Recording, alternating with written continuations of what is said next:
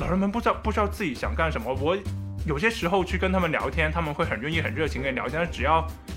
没有这种外界的力量推动的话，他就处于一个他在那边像一个呃景象一样，他不像一个活的活生生的人。他们真的是整体的整体的问题弱势群体。对，其实我会就我帮你翻译一下，就是说中国农村全是问题，是不是这意思？会被剪会被禁播吗？这一期？我这边倒有一个不那么学术或不那么行业或者说不那么专业化的回答是说，首先要不你先回去看看你的家乡的样子。我们这种起心动念最可持续的，最终还是会和自己的家乡有关。这是一档嗑着瓜子儿讨论生老病死的播客节目。我们会尝试在轻松、坦诚的对话中，讨论如何优雅、坦然地应对从中年到老年的各种变化，无论是自己的还是父母的。嗯，好，消极的聊差不多了，那现在有什么积极的消息们听听？我们听听听听咸鱼同学他们在乡村老人的这个精神需求方面，因为我们分析了很多问题嘛，比如说经济方面、他们的精神需求方面，然后包括养育方面，还有这种医疗保障啊等等，嗯就就许多方面有很多问题。嗯，那么作为看到了世界上的 哎呀，消息，这是怎么解决？的你依们，依然依然努力解决问题的，嗯，一群人。你们都干了什么？让 我听一听。对，有这这这就是大东从一开始提的问题，就是说，呃，我们能做些什么？呃，首先第一个点啊，就是我问，因为我不想给像给机构打广告怎么样，嗯就是说，待会儿可能我抛出的很多案例，它不仅是我们这一家机构在做这样的事情，包括有很多的民间组织其实都在做类似的努力，就是说，我们尝试去解决像柯爷说的这种。呃，全是问题的农村，其实我们最常用的一种手法，就是说叫做我们可能重新让呃农村里面的组织化重新形成，因为其实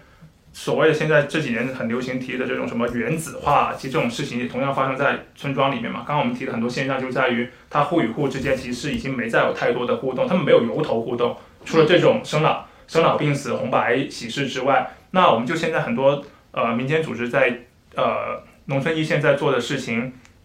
可能有两方面。第一方面就是说重新的组织化，呃，重新的组织化其实现在在国际也很早就开始在做，就是在不同国家推动老年协会的成立，就等于我们老我们老年人要聚在一起，为我们自己做点事儿，就是。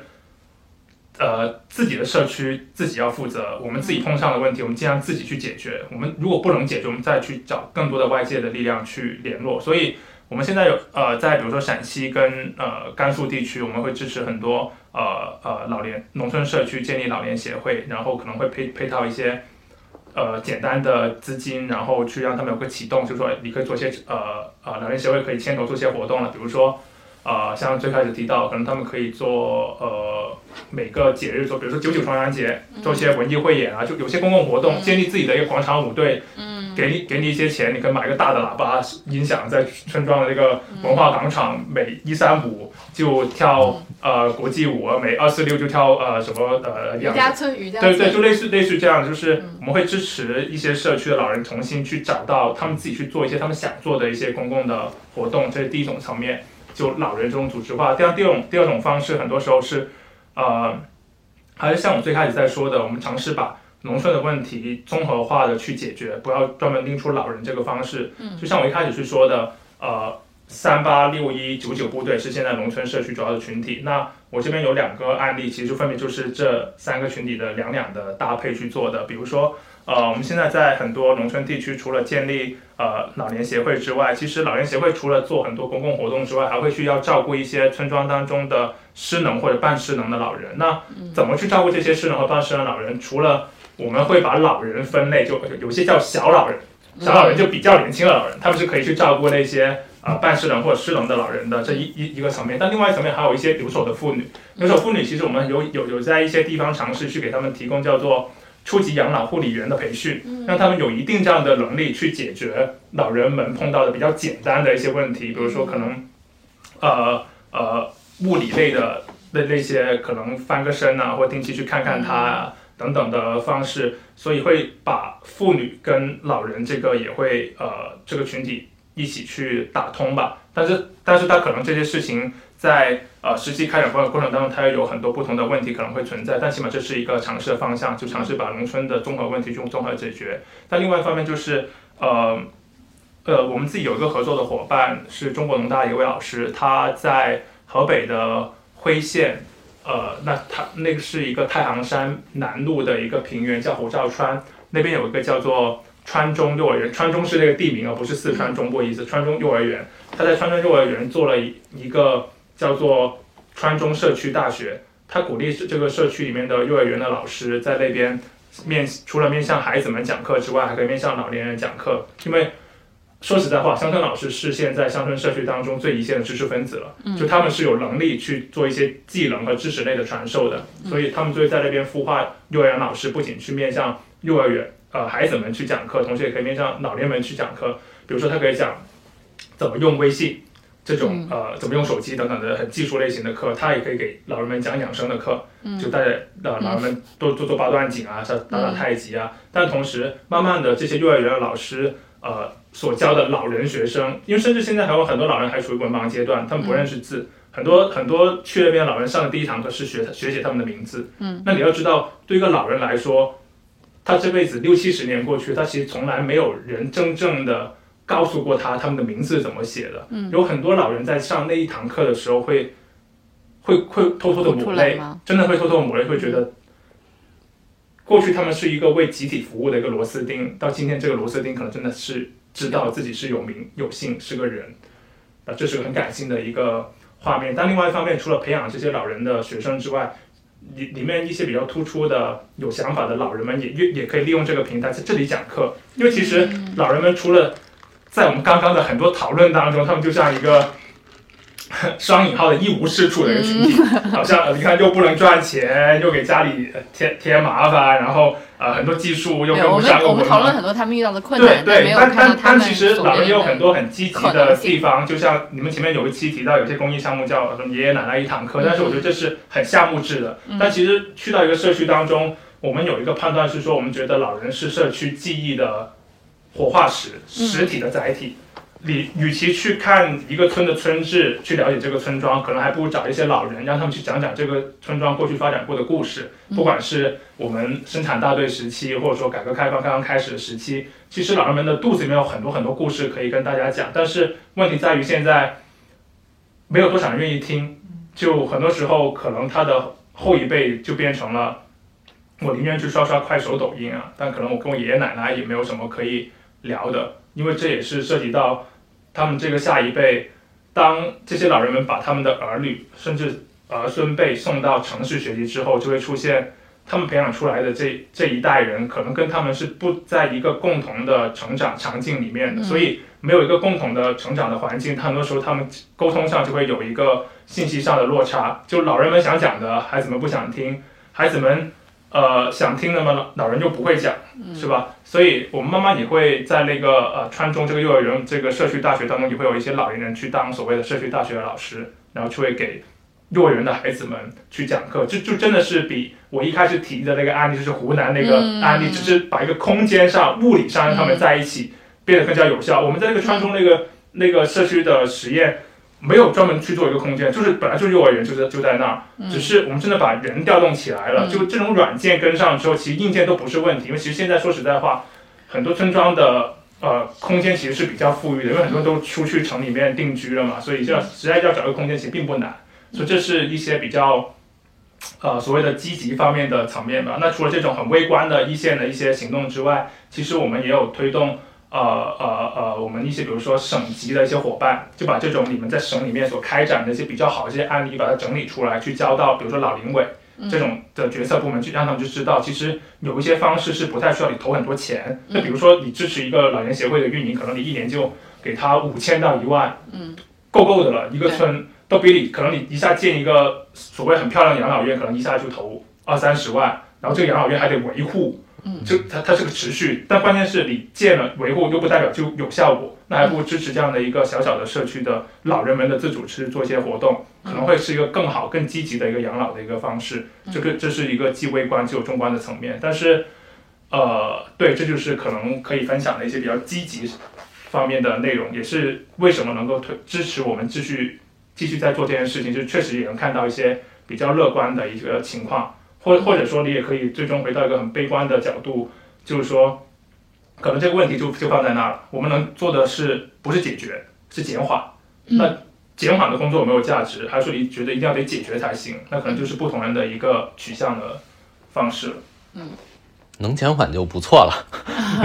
对，因为我我觉得有些问题可能确实是很无力的，因为对于乡村老人来说，你不得不面对的，比如说像这种呃真的到了失能，有很多身体疾病，嗯对吧？你就医首先是呃经济的问题，嗯然后。有病就算能治或者不能治，到了他身体失能的这个阶段，城市里面的照护资源都是稀缺的，且如此之贵。你到了乡村的情况，乡村的养老机构大概应该只还有百分之八九十的村庄应该连照护机应该这样的养老机构都没有。那百分之九十五以上应该都没有吧？对啊，对啊但但是打个岔，对就其实现在老人医疗的费用问题其实没有很大，因为国家推的那个新农合合作医疗，其实对于这种大病救助能做到百分之九十到九十五新农，合加上大病医保两个两个加在一起嗯，嗯，其实其实还只是说对于很多老人来说，治疗的过程本身就很痛苦，不在于我有有没有钱去治疗。对那像你们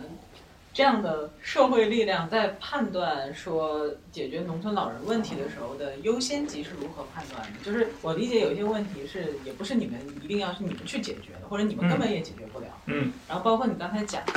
三种这种你们案例也好，或者说。就是你们在选取解决用这种方式解决问题的时候，你看到你的观察最亟待解决且可以被解决的问题，现在是不是有被关注到？比如说你刚才讲到这种，呃呃，第一种我理解就是以这种就是把大家组织起来，社会参与活活活动起来，然后参与起来，对吧？这我理解是比较容易去做的一件事情，对吗？就是说从组织和这个投入的角度上来讲，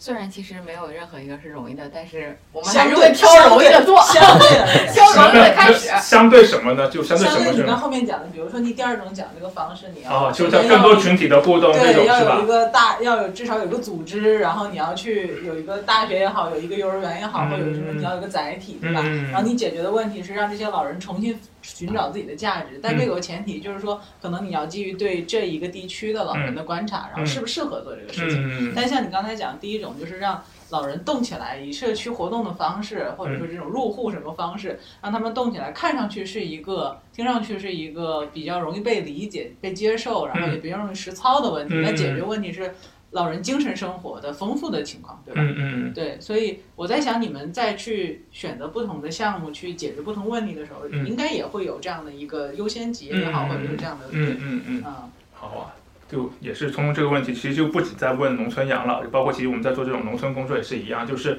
我们做这种农村工作，其实我们资源也有限。对那在有限资源情况之下，我们去怎么去挑我们的合作的，不管是合作的社区还是合作的伙伴，就像刚刚通通其实提到一个很重要的点，就是说，首先我走到一个农村社区，我得看看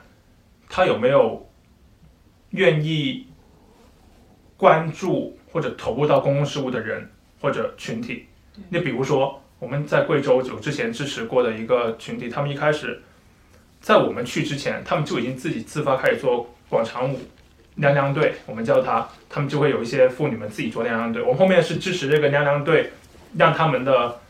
活动变得更加综合丰富。他们原先就是就就是一批跳跳舞的娘娘而已，但跳跳舞其实也挺好。但但之后他们这种跳舞就开始做尝试，比如说呃他们的农业的尝试，呃呃生计类的一种尝试，就是这是我们去挑所谓的合作项目，其实确实就有这样的前提，就是说这个社区存不存在有一些比较有内生动力、比较有公心的人吧，嗯或者说比较有公心的人，这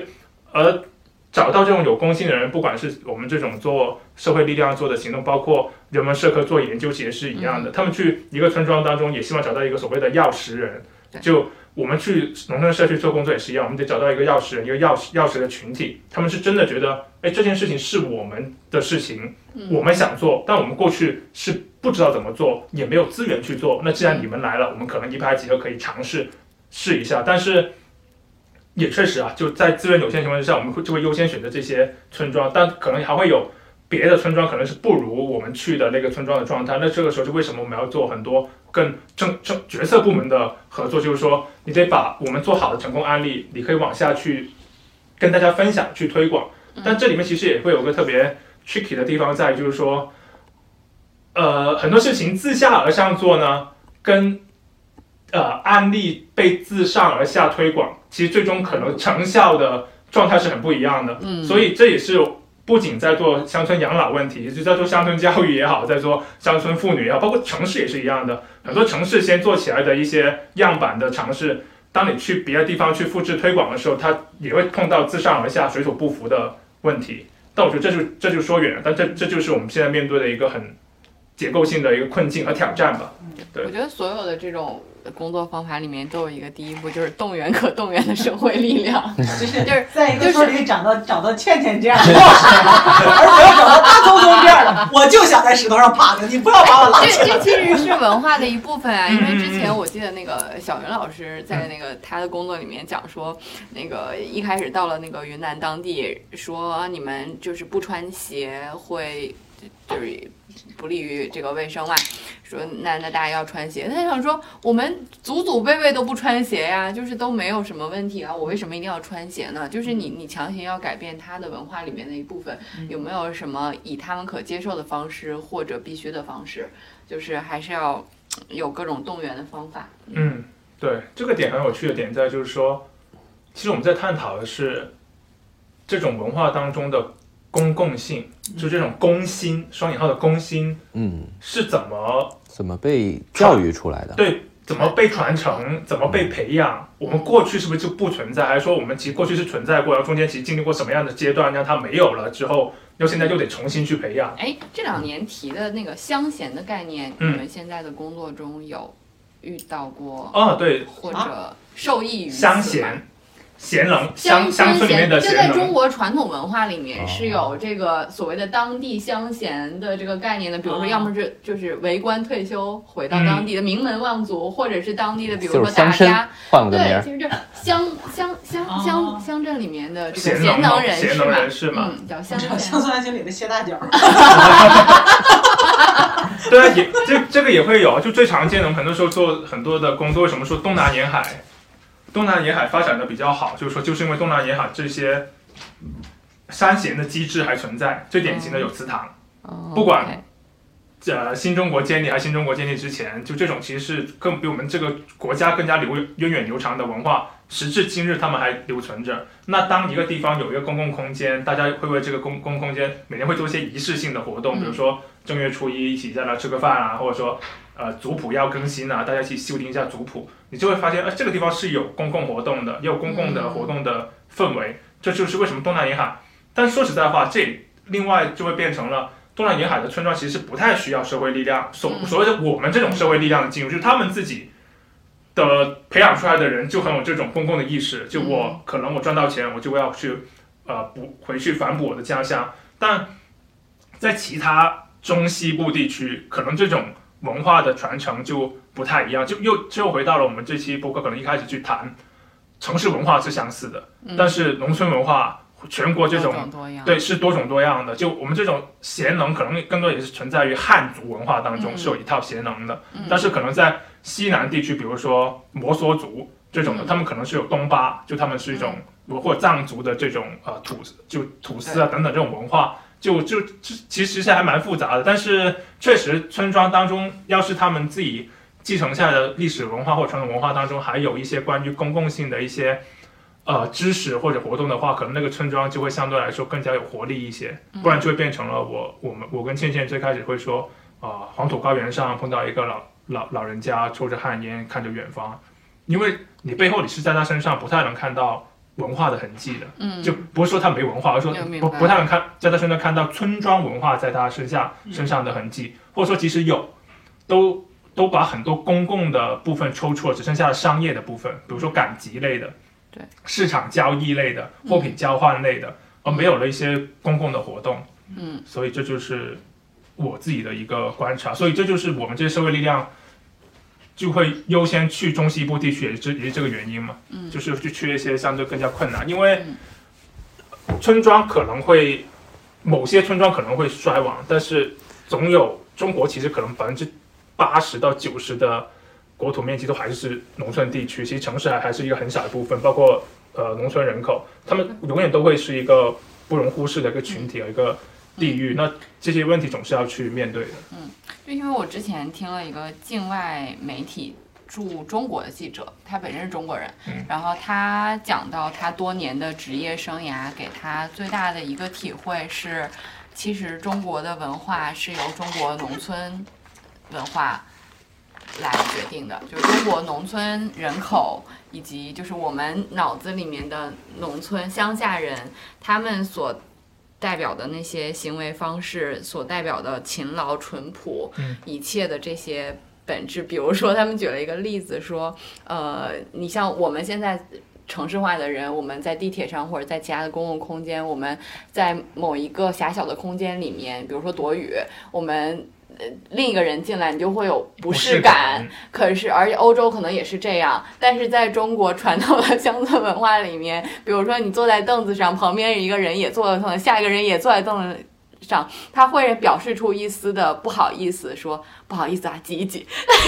这个这个这个，想象一下，这个绿皮车是不是很典型的一个画面？可是就是恰恰这些人，他代表的那些淳朴、勤劳以及能将就的这些特质，其实定义了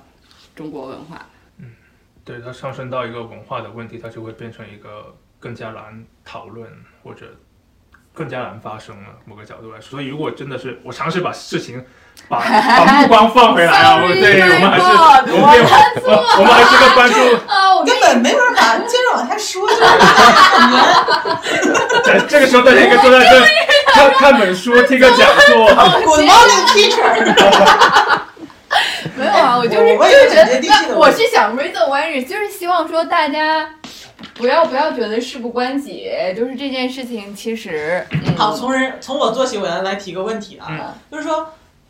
就像回到最开始咸鱼讲那个案例，就是说他去到一个村落里，看到哎一个国企捐赠的一个很现代化的一个养老院，他觉得很格格不入。那可能我觉得从这种社会力量投入的角度上来讲，他是没有找到正确的方式。我相信初心都是好的。对嗯，就比如说我有一笔钱，我想去，不管是放到某一个课题上去做研究也好，或者说嗯做支持也好，嗯但可能我没有一个很好的介入方法。嗯那可能我的方式就是，哎，我找到了当地的这样的对接人，那对接人也没有很好的方法，我们就咔盖了一个这样的混凝土的这个养老院。就从你的角度上来讲，如果社会上有人听到我们的节目，然后比如说想想想做的募款了，贡献，对，筹资了，筹资了，就是最最好的方，就比如说或者最好的建捐赠方式。对你的建议方式是什么？有人比如说对农村老人的这个问题很感兴趣，或者是很很关注，然后不管是人力也好，物力也好，或者是有很多人可能他就愿意去下乡，就专门去做那个宣导员也好，专专业的事情交给专业的人干，来吧。对，对，所以从你的角度，你会给大家什么建议？比如说有人发心起心动念了之后，我们要可能给他一些媒体渠道，或者是给他一些方式参与的方式对，让他去做一些参考。哪怕是说联系咸鱼也是一种方式，联系节目组，联系节目组，我帮你推荐靠谱的公益项目和 公益组织。我先定位一下，我还是不是过来做任何宣传的，我并没有机构并没有给我这个当然不。是了，我们是为了节目的曝光度。对，就是我都所有刚刚所有的意见都仅代表个人啊，不代表任何的机构。但是我会觉得，聪聪提了一个很好的点，这个点也是很有呃普适性的。其实就等于现在去问一个问题，就是说，哦，是我们谈到一个农村的问题，那其实我们现在听到的可能一些听众，我们可能可以怎么去参与？不仅是农村的老人老老人的问题哈，还有别的问题。我这边倒有一个不那么学术或者不那么行业或者说不那么专业化的回答是说。首先，要不你先回去看看你的家乡的样子，你先看看你能不能为你们当地做点什么事情。因为其实我不是从事这个行业，我是不会知道，哎，我家是广东顺德的，就我我不会知道，原来顺德其实也过去存存在过很多形形色色的社会组织，可能是青年人的志愿协会，可能是某些怎么样的基金会。那么，因为我个人觉得中国毕竟还是一个像。费孝通老先生说的是个熟人社会，是个差序格局。其实我们这种起心动念最可持续的，最终还是会和自己的家乡有关。你说说实在话，我一个在广东长大的人，你让我讲一个很好的故事，告诉我在，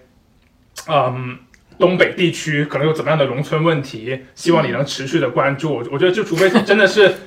非常优秀的一一些人，可能还能会愿意持续。但一开始那一步，可能还是先和自己的家乡有关，所以我会我会先推荐你们可以先去关注一下，哎，家乡有没有类似的一些活动？因为其实现在很多地方也会开始去推动呃呃地方的社区组织的发展，比如说一些志愿者协会啊、慈善组织啊。但另外一方面，如果你觉得实在啊家乡的可能我不太容易找到，或者说。呃，其实这些信息技术其实也没那么发达。那你想更多的，其实我们这种公益行业还有，慈善行业也好，也有很多呃呃呃黄页类的网站，你也可以在上面去找，或者是黄页类的平台，比如说啊腾啊腾讯公益啊，是吧？呃，像给他们打广告，企鹅公益啊，对，就是呃阿里巴巴公益啊这种，呃，包括包括我们行业内还有一个，这个是不打不打广告，行业内有个叫呃中国发展简报。上面是一个很黄页类的网站，上面会有不同类型的社会组织，也可以了解得到。但是如果你还是觉得啊，这其实不能够回应我这种随手就想做点好事的，我们会把这些信息都放在我们的 notes 里面，欢迎大家点击。是我我会觉得是这个角度会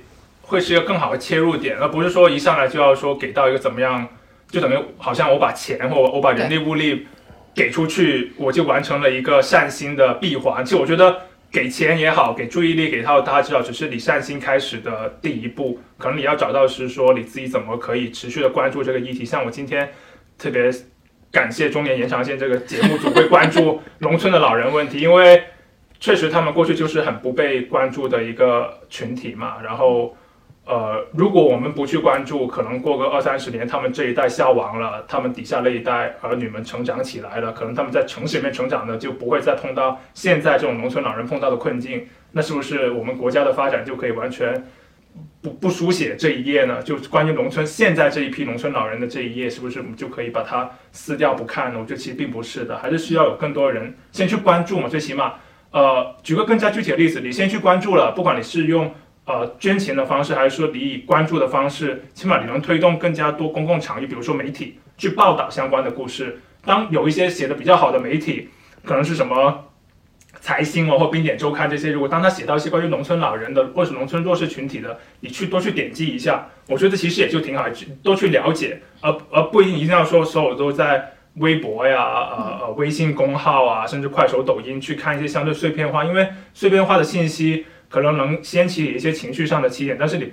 不会太有助于你持续去了解这个议题的。我会觉得是这个角度会比较推荐。那好像有点说教的成分，但我这毕竟这是我相信的一种工作的方式或者价值观，所以只能用这种方式和大家分享。嗯，同意啊。就而且另外，我觉得还有一个补充的。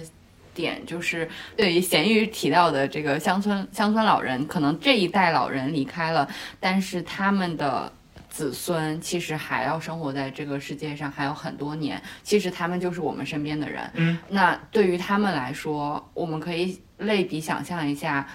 我们会以我们的长辈为荣，我们会以他们生活在，我们会好奇他们生活的世界是什么样子的，甚至我们身边很多人会想起来。呃，童年的时候和自己的爷爷奶奶、姥姥姥爷生活在一起的那个那个状态，如果他没有这一段记忆，对他的根是模糊的，就是他他他自己的这这段经历，如果他是以此为荣的和以此为耻，就是这个这个状态，他的心理健康一定完全是不一样的。嗯嗯，我之前有有一有跟一个另外一个做乡村教育的这个算是阿姨了聊聊天，她说我说你为什么会选择这个议题？因为我自己本身是对老人特别感兴趣的。嗯，然后她提到她之所以选择乡村儿童教育，尤其是早期教育，她说是因为这些孩子就是未来二三十年等到他老了的时候，生活在城市里面的人口，那他们的。教育水平、文化认知以及所谓的道德心理状态，这些都直接影响着整个社会的存续和发展。嗯，所以他是因为这样的一个发展的眼光，才选择了这个议题。那我想，对于我们所有的听众来说，还有愿意捐款和关注这个社会议题的朋友们，嗯嗯，是啊，be aware。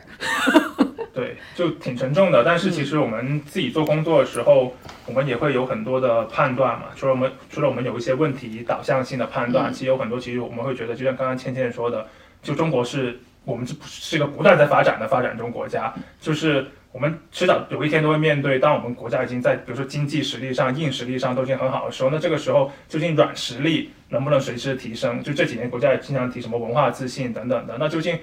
一个自信的文化是怎么形成的？我觉得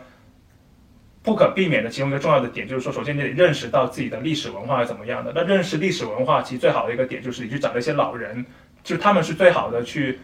承承载了这些记忆的一些人，不然。有一天，可能我们的子孙辈或者我们同龄人，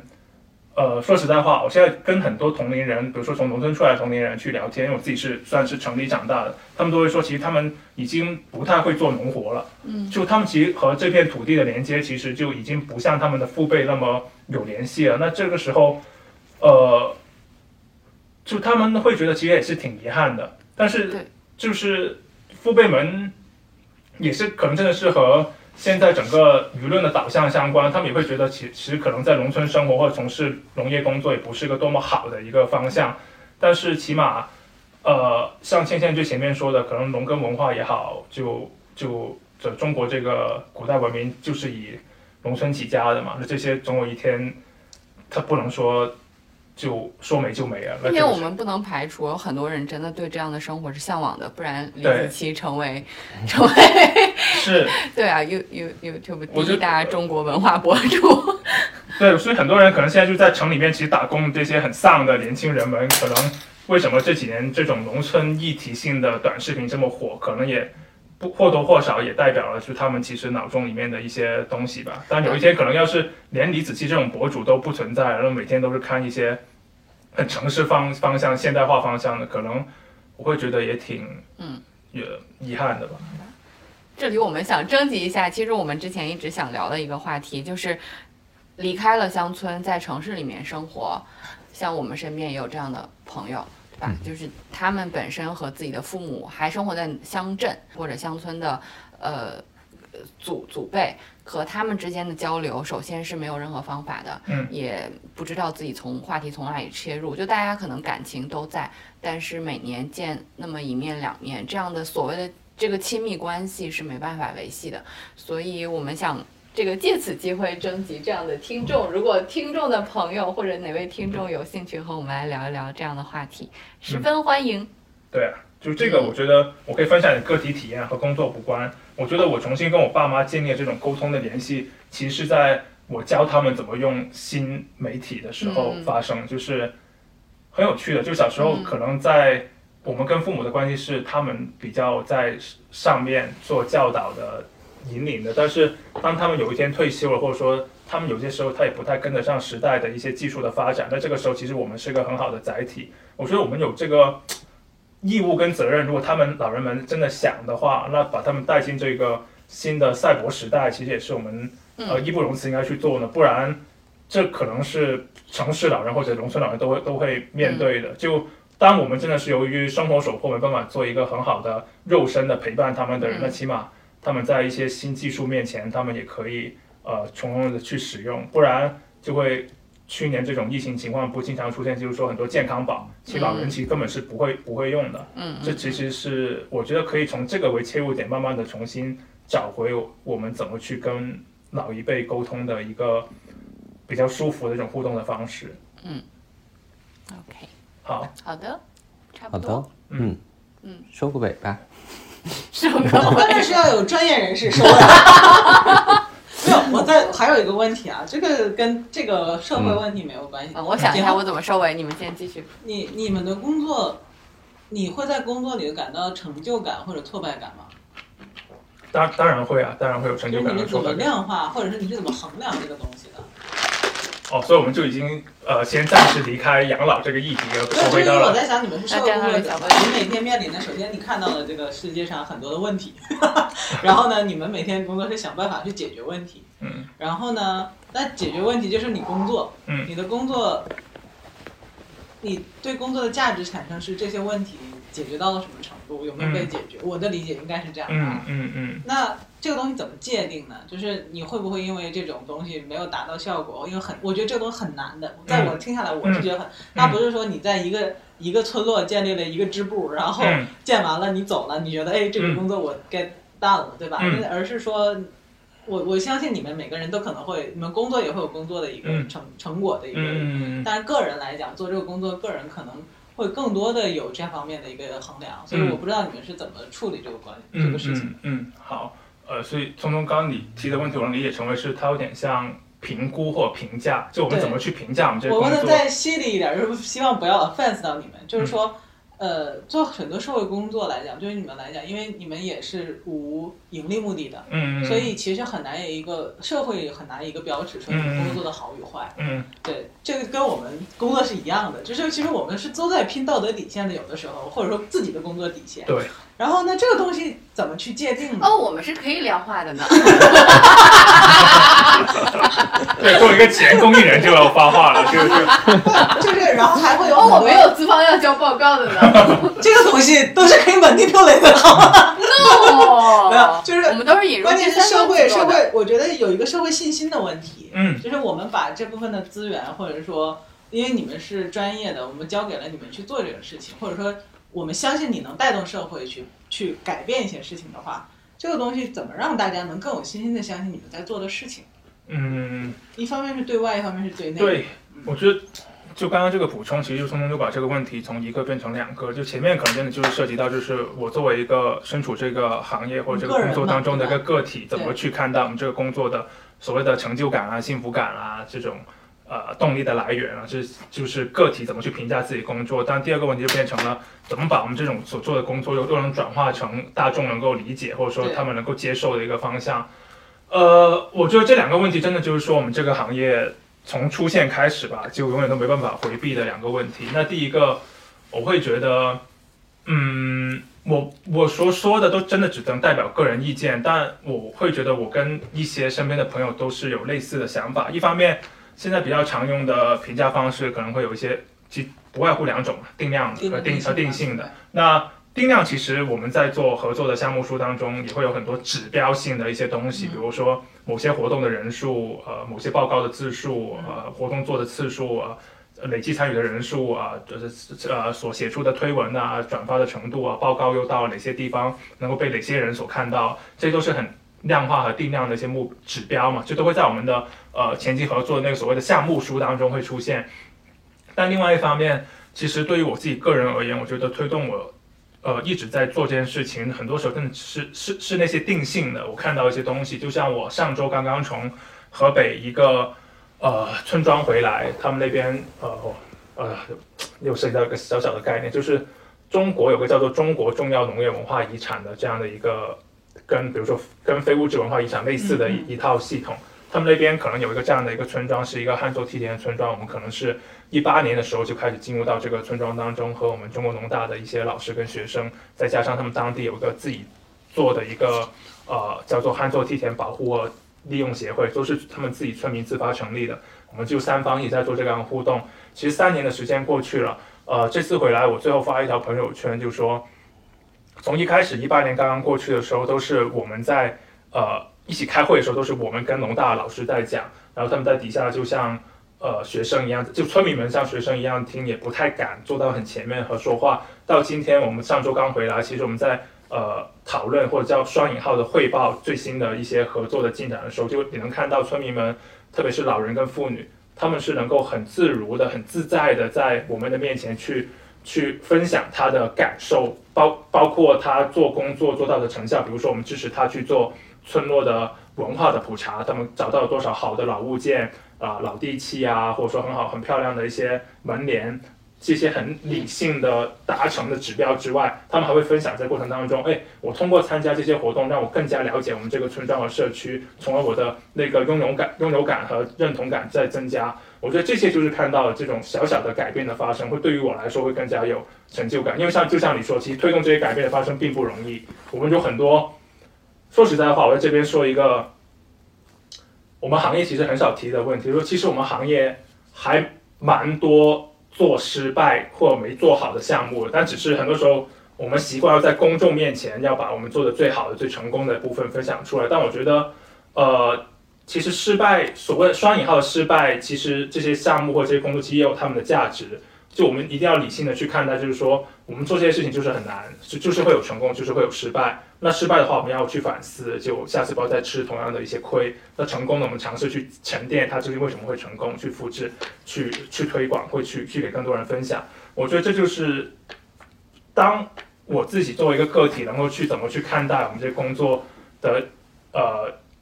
起起落落和悲欢离合的时候，可能你才能更加稳当的在这个行当起去做下去嘛。毕竟最现实的一句话。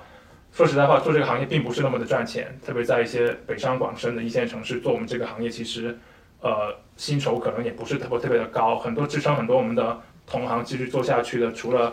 那份呃让他可以继续生活的薪水之外，很多时候他们有很多金钱以外的一些想一些目标，所以他们如果能够达成这些目标，他们就就能够持续的去做。但如果不能达成的话，可能就会离开或者流动。这也是我们这个行业。经常会被诟病说啊，你们专业化不够，是因为你们没有什么知识体系的产出，没有没有呃呃呃人人才又很少去流入你们这个行业。我觉得这是一个相辅相成的。当你行业留不住人，那既然你事情没办法做深，做不深，你没没办法取得很好的成效，那你这个行业不发展，又你的一些资源没办法增加，你又又吸引不了人，它是一个循环的一个东西。所以我觉得第这是第一个回应你的问题，就是说我。我会有很多定量的指标，我肯定是需要去做的，不是说我们就抛开这些不做。但我们有，但我自己个体角度是很关注一些定性的改变，因为只有定性的改变，才能有助于有一天我们这些力量都不在的时候，社区能够持续的运作下去。是看那些定性的东西，真的不是看那些定量的。这是第一个问题。第二个问题是说，呃，怎么去把这些事情更好的讲给公众听，或让公众接受？我觉得这里面其实也是存在两个。两个点，就第一个就是说，可能确实我们是需要，呃，比如说像你从事的咨询行业，可能会尝试把做很多可视化呀，或者说怎么样的一些设计，把我们这些故事或者我们这些想法可以更好的传递给公众。但另外一方面，也确实会存在，呃，现在这个公众的场域当中，对于慈善和公益的理解，就是由于。由于由于一些偶发性的事件，比如说郭美美事件，比如说去年的疫情当中，呃，红湖北红十字会和慈善总会这种分发口罩事件，我们这个行业是很特别的，一件坏的事情它是抵过一百件所谓的好的事，所以这种公信力就需要真的是公众，呃，就像我前面说的，你尝试着多关注吧，就你多关注了，自然就不会被一两件特别不好的事情就会觉得啊，你这个行当不行，就得我们来，而是说。就是有好有坏的，我们这个行业已经算相对公开透明了。那些坏的你能看到，那可能有些别的行业，可能有些坏的，可能也不是公众容易能够接触得到的。所以我觉得这是回应你的第二个问题吧。说的有点多了，是不是留给了倩倩足够收尾的时间？在准备这期节目的时候，我个人的感觉其实是很无力的，主要是面对这个话题，读了很多呃论文以及材料之后，感觉。这个话题本身带有的悲凉和沉重的底色，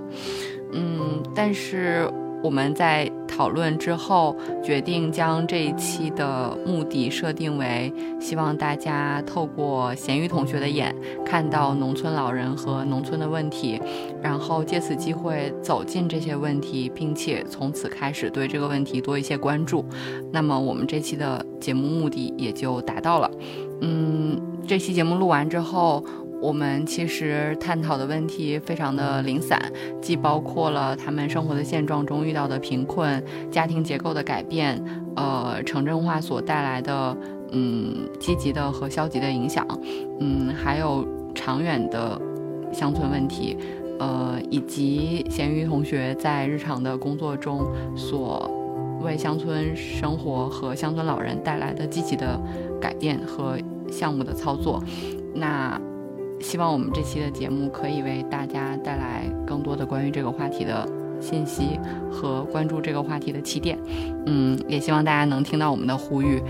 呃，多去乡村走一走、看一看，回到自己的家乡，去和那里的老人和自己的长辈，